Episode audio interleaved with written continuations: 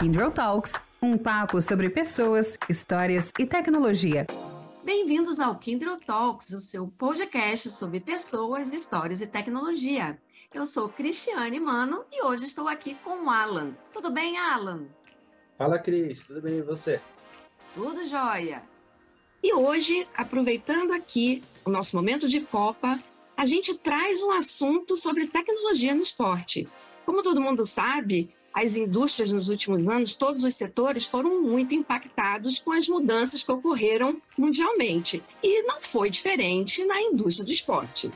Então, é muito importante hoje estar preparado para essa nova realidade, observar quais são os hábitos do público, entender os dados. Isso se tornou crítico no setor. E para ter sucesso, as empresas de esporte hoje devem defender e aumentar a sua base de fãs e construir modelos de negócios sustentáveis que garantam lucratividade contínua. Não é mesmo, Alan? Com certeza, Cris. A tecnologia é sem dúvida um dos maiores aliados desse setor. Além das novas estratégias e técnicas para aprimorar o desempenho dos atletas nas coletas de dados para tomar de decisão, hoje a tecnologia permite à indústria esportiva inovar, criar novos modelos de negócio e, principalmente, permite aos fãs dos esportes ter uma experiência única e diferenciada. A indústria esportiva é um dos setores de atuação da Kindle. Já temos aqui no Brasil uma parceria com o Corinthians na Neoquímica Arena, visando a melhor experiência dos torcedores do Timão, onde a gente trabalha com eles para melhorar a conectividade, gerenciar câmeras de segurança, broadcast de vídeo, entre outros. E por isso, hoje a gente convida o Danilo Fratangelo, gerente de inovação do Corinthians, para falar um pouco mais desses dois assuntos: tecnologia e esportes. Tudo bem, Danilo? Obrigado por ter aceitado o nosso convite. Bom dia, Alan. Bom dia, Cris. É um prazer estar com vocês. Em nome do Esporte Clube Corinthians Paulista, obrigado pelo convite. Nossa, imagina, Danilo, prazer todo nosso. E assim, você sabe, o slogan do nosso podcast é Pessoas, Histórias e Tecnologia. Então a gente precisa começar por aí. A gente quer saber um pouco quem é o Danilo, que tem aí um sobrenome italiano, por trás disso já tem aqui história. Como que você chegou no mundo de esporte? Se foi por fã ou se foi por ser fã? O que, que aconteceu que você veio parar aqui nesse podcast falando do Corinthians porque você trabalha lá? Muito legal. É, é muito louco a gente pensar né, fazer um retrospecto e pensar nisso. Como é que o Danilo uh, surgiu aqui nesse podcast para falar sobre tecnologia, sobre Corinthians? Bom, eu sou um profissional de originalmente de publicidade e marketing, né? então trabalhei minha vida inteira em departamentos de marketing e agências de publicidade, criando ou gerindo produtos, marcas, serviços. Né? Depois eu me especializei inclusive em estratégia de marca pela Miami School, ESPM na época depois uh, em aceleração de negócios digitais para a Hyper Island de Nova York. Mas até então eu nunca tinha atuado com o segmento esportivo. Né? Sempre atuei com diversos segmentos, seja healthcare, agro, é, food, logística, enfim, uma infinidade. A minha relação com o Corinthians, ela começa, na verdade, quando eu tinha quatro anos de idade. Os meus pais, eles eram sócios do clube, Pai São Jorge. Então eu fazia natação no Corinthians e nós frequentávamos o clube de final de semana. E a partir dos 12 anos, a minha família teve mais complicações na situação financeira, a gente teve que deixar de ser sócio, não, não convivi mais ali no clube. Mas o fato de eu estar aqui hoje não tem nenhuma relação especificamente com essa minha passagem né, de, praticante de natação no clube, de frequentador do clube. Na verdade, na minha época de Miami School, eu já conhecia da mídia o José Colagrossi, que é o nosso superintendente de marketing e inovação, porque eu também lidava muito na época com Ibope por conta de mídia, né? acompanhava os artigos do Colagrossi, a visão dele, e, e, cruzei com ele na SPM nessa época. E a gente começou a estabelecer um relacionamento, a gente conversava sobre o mercado. E aí, quando surgiu essa oportunidade aqui, ele me consultou se eu queria participar né, do processo seletivo. E na minha, na minha visão, isso fazia sentido porque o esporte, especialmente futebol, eu nunca tinha atuado nele, né? Então, para mim, como profissional, seria uma grande oportunidade, além, claro, do prazer de colaborar com o Corinthians. E a minha questão de tecnologia, ela sempre, sempre foi presente, né? Eu acho que, fazendo, eu gosto de dar um zoom out, né? fazendo um retrospecto, eu acho que eu sou uma das últimas gerações que conheceu o mundo sem internet. Então, desde ficar conectando lá à meia-noite para não pagar impulso telefônico, né? Pagar um só. Eu vivi tudo isso, vivia o surgimento do MP3, né? uh, surgimento dos mensageiros, né, desde o ICQ até o MSN, enfim. E em 2010, mais ou menos 2010, 2010, 2012, não me recordo, eu trabalhava muito nos Estados Unidos, né? e com o segmento de saúde. E o segmento de health, as empresas farmacêuticas, eles têm forças de venda gigantescas, né? Às vezes 3 mil pessoas que visitam médicos. E eles estavam fazendo piloto na época com um processo de digitalização de material de força de vendas. Né? Então, esses catálogos, esses impressos que eles utilizavam para conversar com o médico, eles estavam sendo digitalizados em tablet PC. Eles já usavam um tablet PC naquela época, o PC que você gira a tela, ele vira um tablet. Né? Eu achei isso muito interessante. Bem nessa época, o iPad foi lançado, foi o primeiro tablet, né? inaugurou o segmento. E aí eu tive essa ideia e fui um dos fundadores, junto com outros dois sócios, da primeira plataforma de digitalização de representação comercial no Brasil. A gente, antes disso, tinha a questão do Palm, né? o pessoal usava muito Palm. E aí criamos uma plataforma, essa plataforma rapidamente ganhou tração, passou a atuar em seis países, cerca de dois a três anos depois, nós vendemos essa empresa. Essa foi a primeira incursão, eu diria, assim, como maker na área de tecnologia. E aí eu me apaixonei bastante, sempre fui um apaixonado por dados, é, como planejador de marca, né? Sempre precisei de usar dados para poder entender certos comportamentos. Então a tecnologia sempre caminhou junto para mim é, dessa questão de marca, de negócios. Né? Então hoje para mim é um grande prazer poder acelerar negócios a partir dessa lógica, né? reduzindo fricção para o lado do usuário, do consumidor, do fã, ao mesmo tempo que a gente gera fontes de receitas. A gente conversa um pouco com a pessoa e não sabe toda a história que tem por trás dela, né? Bom, Danilo, eu sempre fui apaixonado por esporte, né? Sou mais um daqueles frustrados que não deu certo no futebol, ou porque machucou o joelho, ou porque não teve empresário, né? Uh, mas minha infância inteira foi jogando bola e eu, enfim, sou apaixonado pelo futebol. E aí, acho que para mim e para todo mundo que é apaixonado pelo esporte e que trabalha nessa área, né, de marketing, de inovação, tem essa curiosidade. Como que é seu dia a dia aí no Corinthians, né? Como que, que você faz? Como, enfim, como que é seu dia a dia? Bom, o meu trabalho, se eu fosse resumir, ele se divide em duas partes principais, né? O primeiro deles é auxiliar o Superintendência de Marketing e Inovação na construção do novo ecossistema digital do Corinthians. Nós estamos num momento de transformação, literalmente, né? Quando a gente olha para o segmento de esportes, falando aqui mais de clubes de futebol, o clube ele entende que existe muito valor a ser gerado, com, mais ele conhece esse seu fã, sua base de fãs, dif as diferenças entre clusters que existem numa mesma base de fãs, né? você tem desde o fã que assiste um jogo por ano, e ele é importante também, né? Até o fã que tem todas as camisas do time, que segue o time nas redes sociais, né? que, que frequenta né, o Química Arena, por exemplo. Né? Então tem muita coisa que a tecnologia pode auxiliar a gente fazer mais, melhor. Né? Então, de um lado, eu ajudo o Corinthians a construir esse, esse novo ecossistema digital. Algumas implementações já estão sendo vistas aí. É, e do outro lado, eu faço um sourcing de potenciais parceiros ao redor do mundo que tenham produtos modelos de negócios, serviços que possam ser espetados nesse, nessa visão de ecossistema. Sempre voltado à lógica de, de engajamento de fãs, de, de Martech, não exatamente de infraestrutura, questão de acesso na arena. Isso a gente tem o nosso diretor de TI, Alexandre Cois, que, que lida com isso de maneira super hábil. Aliás, um abraço para ele. Então, esse seria basicamente o meu, o meu papel. É, e nesse meio tempo, todo tempo, entre aspas, livre que eu tenho, eu estudo né? Isso é uma grande, um grande benefício, um gosto muito grande que eu tenho pela minha função hoje, porque eu sou um fã de estudar, né? E não necessariamente de fazer cursos estruturados também, mas de ler livros, de ler artigos, de discutir, de debater, de caçar as novidades, de antecipar tendências, de ficar colado em relatórios de tendências. Então você precisa ter um tempo do seu dia para que você diariamente possa ler muito, né? Ler, assistir e debater. Então, para que você possa cada vez mais entregar né, colaborar com essa construção. Então, basicamente, essa seria a minha função no, no, no hoje. Você sabe, Danilo, uma coisa é, muito interessante, né? Quando você estava falando de você, que você foi uma das últimas gerações, né? Que pegou ainda o mundo analógico. Eu nasci num mundo totalmente analógico e a minha família, ela é, ela é uma família de boleiros, né? O pessoal que de, de futebol, meu avô por parte de pai, é, é, um dos fundadores do São Paulo Esporte Clube. Meu pai trabalhou no Vasco muitos anos. Eu sou uma vascaína, né? Não sou uma vascaína que nem o, o, o, nunca tentei jogar bola, né? Eu sempre gostei de futebol, sempre torci. E eu sou de uma época, eu, eu frequentei muito estádio.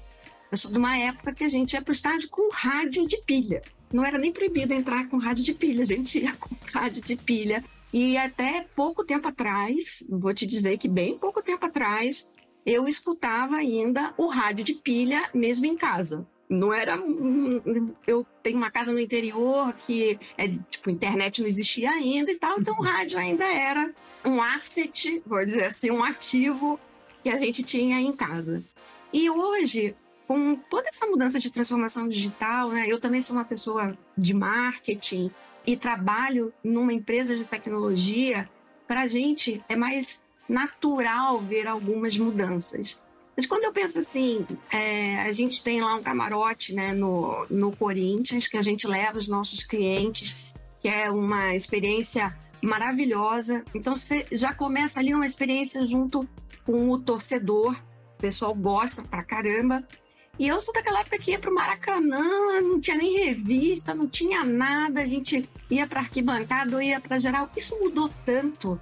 Como que você vê hoje né, o papel seu de inovação, a tecnologia, trazendo essas novas experiências para os torcedores que às vezes eles nem sentem. É, acontece coisa assim, né? Tipo, a gente ia para o estádio com ingresso de papel, isso não existe mais hoje. Eu queria comprar alguma coisa do time que eu torço, eu tinha que ir numa loja física para fazer isso. Como que hoje você vê essa, essa transformação? que mais te chama atenção, o que é mais legal nesse processo? Olha, Cris, eu sempre digo que se você é uma pessoa que gosta de, tecnologia, né? Se você gosta da, dessa discussão né, de, de, da paixão que as pessoas têm por marcas e tecnologia, esse é um momento da, do planeta fantástico para se estar vivo e atuante nesse setor. Né? Enquanto você disse, falava que eu lembrei do que aconteceu aqui na abertura da Copa do Mundo, eu estava ajudando a pilotar a churrasqueira e meu pai. Né? E aí a televisão fica na sala. Então eu peguei o celular e coloquei para transmitir o jogo ali no celular para a gente poder acompanhar também. E aí na hora eu falei assim, ó, esse aqui é o radinho de pilha atual, hein? Aí o pai deu risada, porque é exatamente isso, tá? E eu tenho um carinho gigantesco pelo rádio, eu sou meu de fã de música, e o rádio ele foi a primeira internet para mim, no sentido de expandir as geografias, né? De eu entender, que, pô, essa banda é de fora, esse artista é de fora, esse artista veio de tal país. Então isso era, era um fascínio muito grande que me causava nessa essa quebra geográfica. E hoje a gente tem esse, esse, esse, cenário, né? Você tem o fascínio. Eu acho que a palavra é fascínio. Quanto mais fricções a gente puder, poder eliminar, mais a gente pode gerar fascínio com os fãs. Também trazendo aqui um, um paralelo do mundo da música. Poxa, antigamente a gente, eu já sou da época do CD, né? Peguei um pouco de vinil, mas já peguei o CD. Você comprava um disco e você ouvia aquele disco. Eu lembro que uma das maiores alegrias da minha vida foi no meu aniversário, acho de 14 anos, se não me engano, que minha mãe apareceu com todos os CDs da discografia do Iron Maiden que eu ainda não tinha. Eu devia ter uns 10, 12 CDs. Nossa, eu fiquei exultante, né? Poxa, hoje você abre um serviço de streaming de música e você faz uma verdadeira pesquisa e você consegue ouvir a discografia inteira de um artista, a inteligência te coloca artistas relacionados à mesma época, do mesmo estilo, você tem ali uma verdadeira enciclopédia biblioteca. No futebol, as possibilidades são inúmeras. Então, o consumo que você tinha, digamos, monomídia de rádio, TV, quando você estava fora do estádio, né? ou se você não no estádio, hoje isso mudou completamente. Então, você tem uma verdadeira jornada diária, a gente estuda muito isso, né? Então, há, pessoas que acordam e eles têm na cama deles um edredom do Corinthians. Uma relação com a marca começa ali. Se esse edredom tiver é, algum tipo de tecnologia que te plugue a rede, você pode começar a oferecer serviço através do edredom. Né? Através de um, de um wearable, de um NFC, de uma camisa. É, a pessoa acorda, os dados mostram que ela vai lá e olha as redes sociais. Redes sociais que Corinthians dispara. Então você começa a interagir desde é, de manhã até a hora do jogo, por exemplo variadas maneiras, desde redes sociais, a questão de construção de bases próprias, você entender o perfil de interação, isso foi um trabalho que a gente fez aqui, a gente fez cerca de 12 rounds de focus group com é, atuais assinantes do programa Fiel Torcedor e ex-assinantes, que não eram mais, né, naquele momento. E fica muito claro que você tem, é, não existe uma pessoa mais corintiana que a outra, né, ninguém, ninguém se vê assim, os próprios torcedores, mas existem perfis de interação diferentes. Então tem aquele, aquele torcedor, torcedora que vê um jogo de vez em quando, e ele é importante também. E você tem até o torcedor que tem todas as, as camisas do clube, que ele segue nas redes sociais, que ele faz parte do aplicativo, que ele consome serviços corintianos. Então você precisa entender o que cada um espera nessa jornada. Não adianta eu querer oferecer para você um acesso diferenciado na arena se você é uma pessoa que, por exemplo, não tem interesse de ir na arena. Ao mesmo tempo, se você está, por exemplo, isso é um caso real, uma pessoa, e tem muitos, tá? Um corintiano do Nordeste, uma, uma moça corintiana do Nordeste, que ela é assinante do programa Fiel Torcedor. E no escopo que ele tem hoje, o programa tem pouco a oferecer para alguém que está remotamente, porque ela não frequenta a arena. Mas ela entende que isso é a maneira de ela poder auxiliar o Corinthians, ela exercer a paixão dela. Então, aí você precisa entender o que você pode oferecer de maneira remota. Então, as possibilidades são inúmeras. Todo dia aqui eu fico em êxtase com o que a gente pode propor hoje para o de futebol, caso para o corintiano para corintiano. Você aqui tem um desafio muito grande, né? Porque, na verdade, o seu cliente, vamos dizer assim, já é um fã da marca. Ele já é um, um apaixonado, né? Aqui você não está só criando fidelidade, você tem que ter esse cuidado de manter essa, essa chama, esse amor vivo, né? E já vem, sim, o pessoal sim. é um, um, bando de loucos maravilhosos, né? É, é, o sonho de todo mundo que trabalha com uma marca, é você trabalhar com uma marca que tem uma, uma fanbase orgânica. Então, se você pegar o, o, a cifra de investimento em marketing do estádio que se faz para gerar preferência no mercado aberto, né? Entre uma marca de chocolate, por exemplo, todos os seus competidores, uma marca de serviços de internet, enfim. É, aqui no Corinthians você tem isso de maneira espontânea. Eu não digo de forma gratuita, né? Porque a gente poderia ser bastante neurótico e libertário e entender que não é gratuito, você tem sempre um investimento envolvido. A questão da influência, né? Então, você tem o, o time numa fase boa, os pais indo ao estádio, eles estão influenciando as, os mais novos, né? Então, esse investimento acaba gerando essa influência. Né? A gente vê nos gráficos de venda de merchandising, de camisa, por exemplo, como a venda de camisa decola quando o time está no momento bom. Então, é, sempre há um investimento envolvido, mas a gente fala de maneira espontânea, orgânica. Sem dúvida que você ter essa preferência, ela é algo sagrado. Então, a gente sempre fala aqui que o nosso trabalho é a gente viver o nosso dia a dia nas verticais, nos temas que a gente trata aqui de tecnologia, para honrar essa paixão. Então é um, é um, eu diria que é sagrado. O Danilo, eu queria pegar gancho com duas coisas que você falou aqui, né? Primeiro sobre essa paixão orgânica, né? Sobre os torcedores, a gente sabe que no futebol essa é uma é realmente de maneira muito orgânica que é feito esse, essa aproximação do torcedor. E o Corinthians tem uma base de fãs gigantesca, né? E também sobre esses torcedores que não estão em São Paulo, né? Você comentou numa pessoa do Nordeste, que faz parte do sócio torcedor, mas que não consegue usufruir dos mesmos benefícios é, que uma pessoa que está em São Paulo consegue. Eu queria trazer aqui para a pauta da, da, nossa conversa o tópico de fan token e NFT. Entender o que, que você pensa desse mercado, você acha que ele vai realmente pegar, vai ser algo que vai pegar no mercado brasileiro? Como que você enxerga esse movimento?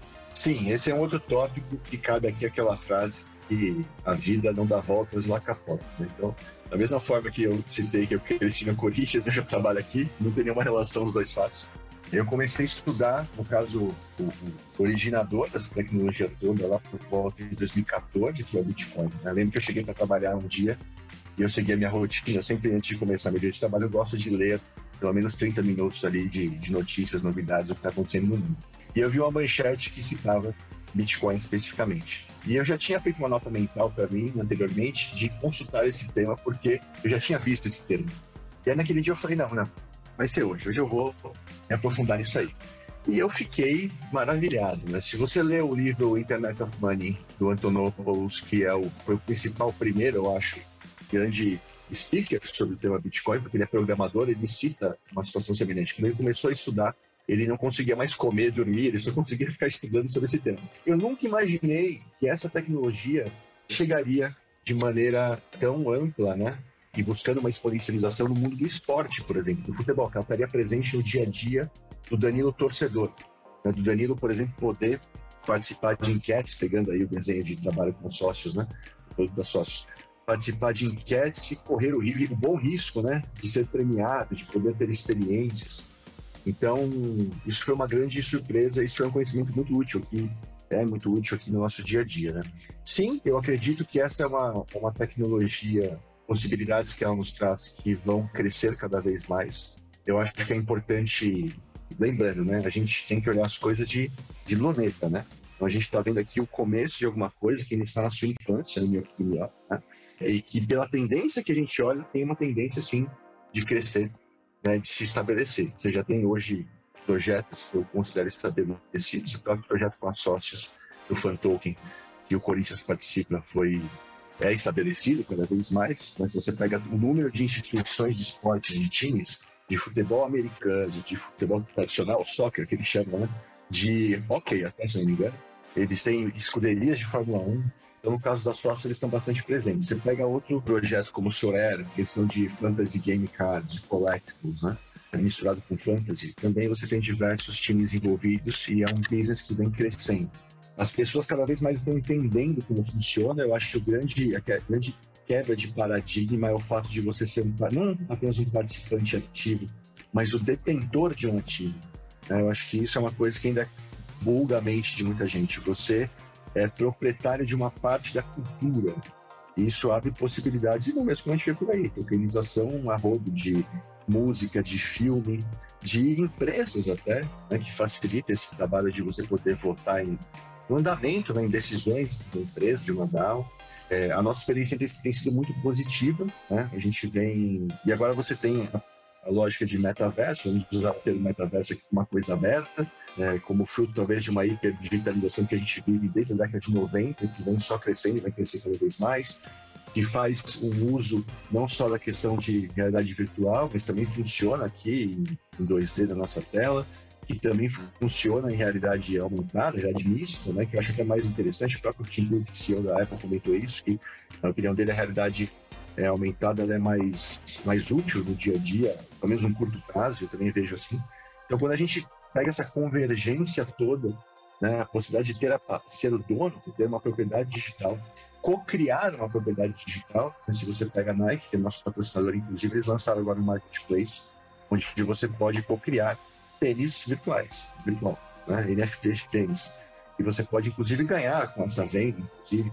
Então, é, sim, eu acho que isso é uma forma de se pensar que encontrou uma maneira de ser através da tecnologia é, blockchain, né, de criptoativos, e ela tende a crescer cada vez mais na nossa vida cotidiana é, e no esporte também, com certeza. Quer dizer que a gente vai do rádio de pilha ao metaverso? Ou a gente vai ter esse bando de loucos, né? Trabalhando e, e torcendo. Trabalhando, que eu digo, né? Porque eu sei, é um, é um passo importante para o time, para os clubes, né? Para o esporte. Esse investimento em inovação, em tecnologia. Como que vocês estão pensando esse caminho para o Corinthians, né? Você já parou para pensar isso? Você falou lá, como você tinha, voltando lá que você falou no começo, e você é da uma época analógica, você participou do Corinthians, né? Do, da vida do clube. Já parou para pensar nisso? Como isso impacta desde a pessoa lá que se democratiza também, né? Tem a, a torcedora que mora no Nordeste. Como que vocês estão vendo esse caminho para o metaverso? É, se você analisar os dados, né, o grande desafio do futebol como esporte hoje é se conectar como esporte como instituição, como time, ao jovem, a criança de 9 a 14, 16 anos. Né? Essa faixa etária hoje, os dados mostram que ela é muito fã de jogadores específicos. Ela é fã do Cristiano Ronaldo, ela é fã do Messi. Existe muito esse costume, claro, hoje globalizado do futebol europeu, né? mas essa faixa etária ela tem uma dificuldade de se conectar ao futebol como esporte. Né? Então, em resumo, você tem fãs do Messi, tem fãs do Cristiano Ronaldo, tem fãs, talvez do Rio Aberto, tem fãs de atletas específicos, mas você é, não tem uma grande penetração é, de fanbase nessa faixa etária para os times do futebol. É, por quê? Porque você tem uma concorrência hoje muito grande, se você pegar o estilo de vida, a densidade populacional aumentando, espaços cada vez menores, as crianças cada vez mais expostas a telas, muito na questão de videogame, de esporte, elas preferem esse ambiente virtual por natureza. Todo mundo que tem um filho em casa, acho que acaba vivenciando isso. Nós aqui temos um garoto de 9 anos e eu aprendo demais com ele, isso que é fantástico. Sabe? Tanto que ele me ensina, que ele me ajuda, e eu vendo o que ele faz, né, o comportamento dele em relação a temas como NFT, metaverso, ele entende isso muito rápido. Isso é curioso. Né? Para a galera que está chegando agora, eles entendem muito rápido que eles podem ser proprietários de algo, que eles podem vender, que eles podem criar algo que eles podem vender nesse ambiente digital. Outro dia, meu filho estava criando camisetas personalizadas no Roblox. E ele vendia essas camisetas, as pessoas compravam pela, do, pro Robux, que é a moeda do Roblox. E com essa moeda ele fazia outra coisa. Eu olhei aquilo e falei, meu, Caramba, nossa, olha só. A rapaziada já, né? Já entendeu, né? Já são outras dinâmicas. Pena, pena que só tem áudio, porque a minha cara é de total espanto, assim, né? Não, espantoso, é muito legal, muito legal. E o futebol, nesse contexto, ele precisa, a minha humilde opinião aqui, né? Cada vez mais ser gamificado. Porque as novas gerações, por exemplo, elas tendem a achar um jogo de futebol que dura uma hora e meia muito longo. É difícil você aprender a atenção de uma pessoa por uma hora e meia. Então você precisa gamificar esse jogo. Você precisa. É um momento muito. É, muito bom né, para a gente falar sobre isso, porque a gente tem na Copa do Mundo e você vê todo o esforço que existe para gamificar, né, para você trazer estatísticas bastante picotadas de cada segmento do campo, de cada atleta. Você tem um sensor na bola Aí é uma outra lógica para você poder ter essa, esse semi-automatismo do impedimento, tornando o esporte mais justo. Você, enfim, tem, pode usar a realidade aumentada para ter uma nova dimensão e profundidade na experiência dessa pessoa que está no estádio. Você pode trazer o estádio para casa da pessoa através de realidade virtual. Você tem uma série de possibilidades para que você possa tornar o, o esporte cada vez mais interativo, acho que é essa palavra, para essa geração que vem. E aí, automaticamente, você está também trazendo para perto do time, da instituição, as pessoas que geograficamente estão distantes, né? Que é esse exemplo que eu dei, tem números por aí. E mesmo pessoas que estão na cidade, se você pegar a pessoa que não tem, que ela, que ela é de um, de um comportamento de não frequentar estádio, ela pode estar geograficamente próxima, mas ela não vai ao estádio. O que você oferece a ela? Então você tem uma série de possibilidades e tudo isso sempre integrado a uma inteligência única, porque eu acho que os times eles, é, eles foram pioneiros em algumas em alguns projetos mas de maneira isolada. Né? Você não tinha uma visão única do que acontecia. E você acabava tendo diversos projetos. Vou dar um exemplo aqui. Para cada projeto, você tinha que fazer um login e senha diferente. Poxa, cara, isso já é a antítese de 2022, né? Onde você loga, por exemplo, com um serviço de redes sociais, é, onde você nem pensa e você tem um backup na nuvem que você está fazendo aqui. Você muda de dispositivo, por exemplo, e você já tem lá esse download da sua informação onde você tem serviços de game na nuvem, você não precisa mais ter um console, você assina um serviço e joga títulos dos mais variados, recentes, né, títulos de peso, através do seu celular. Né, semelhante ao codec que você tem em serviços de streaming, completamente diferente, fazendo um comparativo. O codec que você tem em serviços de streaming que adapta a qualidade de imagem à sua banda de internet, ao seu dispositivo, uma lógica semelhante ao hardware que você tem para jogar. Então é muito importante que a gente possa ter essa visão centralizada e focar muito na experiência. A experiência que importa. Quanto mais essa experiência for simples, né, sem, sem fricção, mais valor a gente gera para esses fãs, né? esses membros espontâneos dessa comunidade chamada Corinthians que enxergam, né, se identificam com os valores do clube e é isso que faz com que eles estejam plugados no clube o tempo inteiro, cada um à sua maneira. Danilo, infelizmente nosso tempo está chegando ao fim aqui, até estouramos um pouquinho. Enfim, já fica até o convite para uma segunda edição.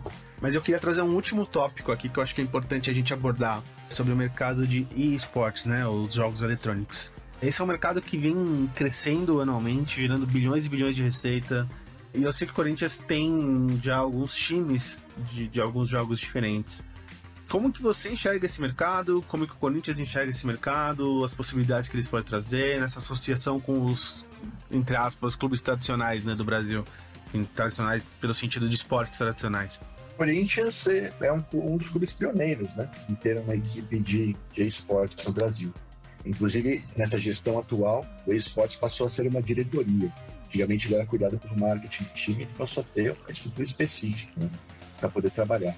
Aí é uma outra lógica, um outro, é um local que a gente busca benchmark para futebol, para esporte com certeza, mas ali você tem as suas particularidades. As cifras são gigantescas, o tempo de. Eu sempre penso muito nisso, o tempo de tela. Né? O tempo que uma pessoa passa plugada, ela passa em relacionamento com determinado serviço, com produto, com uma marca. E se você olhar de novo essa geração de hoje em dia, eles pulam do computador, do tablet, do, do console móvel, né, sempre atrás da questão de jogo. E o desenvolvimento de comunidades, eu acho que esse é o grande potencial que a gente vê sendo explorado no esportes, né? Então você tem um senso de pertencimento muito grande. Eu também, quando, poxa, cara, eu, eu dou risada. Outro dia veio um amiguinho do meu filho aqui, ele trouxe o notebook, sentaram os dois na mesa da sala e começaram a jogar um, um jogo X em um servidor com vários jogadores, uma nuvem. Eu parei e falei assim: vocês sabiam que na idade de vocês eu tinha que pegar o meu monitor, eu tinha que pegar o meu PC pedir para um pai do amigo nosso levar a gente na casa de alguém, montar uma LAN na garagem para a gente poder jogar juntos, né? Sem, com ping-pong, né? Todo mundo ali de, de, eh, sem, sem uma, uma latência boa.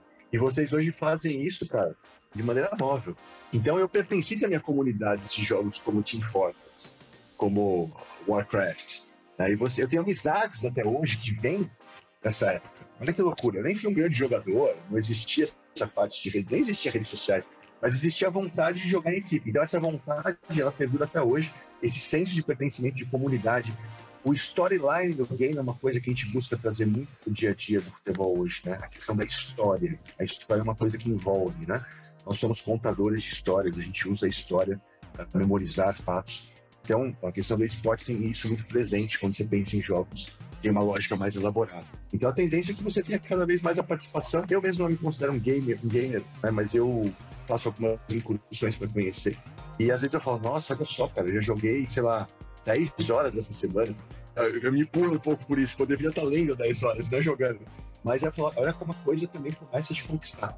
Então tem oportunidades gigantescas aí nesse segmento, mas aí a gente teria que entrar especificamente nesse tema, né, para poder analisar, porque ele já difere bastante dos desafios que a gente tem aqui com o futebol hoje. Danilo, eu queria muito agradecer você ter vindo aqui no Kindle Talks conversar com a gente, bater esse papo. Queria te parabenizar pelo trabalho que você faz, porque é, a inovação, a tecnologia, a inovação no esporte, principalmente num time como o Corinthians, né, num clube como o Corinthians, isso vai proporcionar que outros clubes também cheguem a esse patamar, que também olhem para o futuro, olhem a inovação. Isso é uma onda que, igual a torcida, não para, não para, não para. Então, muito obrigada. Eu espero que você volte para a gente conversar mais e trazer novidades para a gente. Com certeza. Obrigado, Cris. Obrigado, Alan. Foi um prazer conversar com vocês e fico à disposição aí para novas oportunidades, com certeza. Bom, pessoal, então é isso. Vamos chegando aqui ao fim de mais um Kindle Talks. Mais uma vez agradecendo ao Cris, ao Danilo